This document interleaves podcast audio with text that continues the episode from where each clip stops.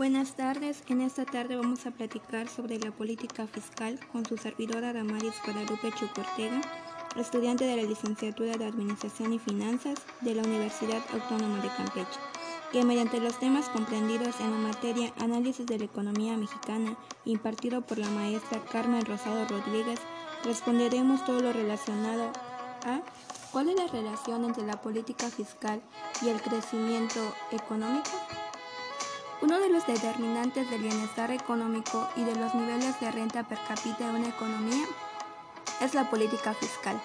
El tamaño del sector público, las distintas funciones del gasto público y la estructura fiscal a través de la cual se financia el sector público influyen en las decisiones económicas y en la actuación de los agentes privados. Es por ello que determinamos que la política fiscal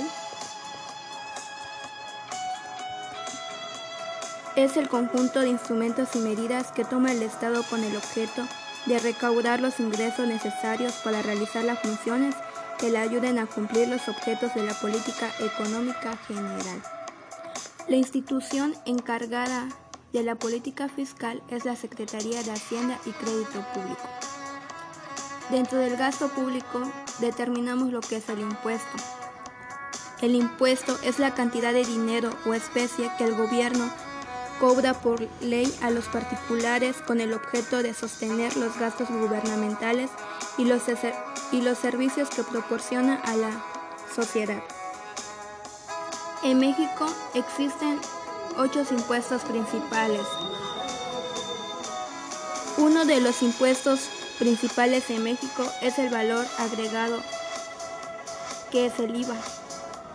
También está lo que es el impuesto sobre la renta, el ICR, el impuesto al activo de las empresas, el impuesto especial sobre producción y servicios, el impuesto sobre tenencia o uso de vehículos, impuesto sobre automóviles nuevos, impuesto al comercio exterior, importación y exportación, impuesto a la venta de bienes y servicios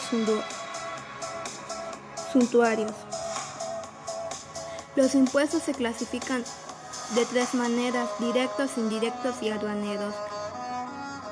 Asimismo, las aportaciones a la seguridad social son las cuotas de los trabajadores al Infonavit, las de patrones y trabajadores al IMSS, las del sistema de ahorro para el retiro a cargo de los patrones y las contribuciones de mejora son para obras públicas de infraestructura hidráulica. Podemos concluir que los efectos de la política fiscal sobre el crecimiento económico dependen del instrumento fiscal.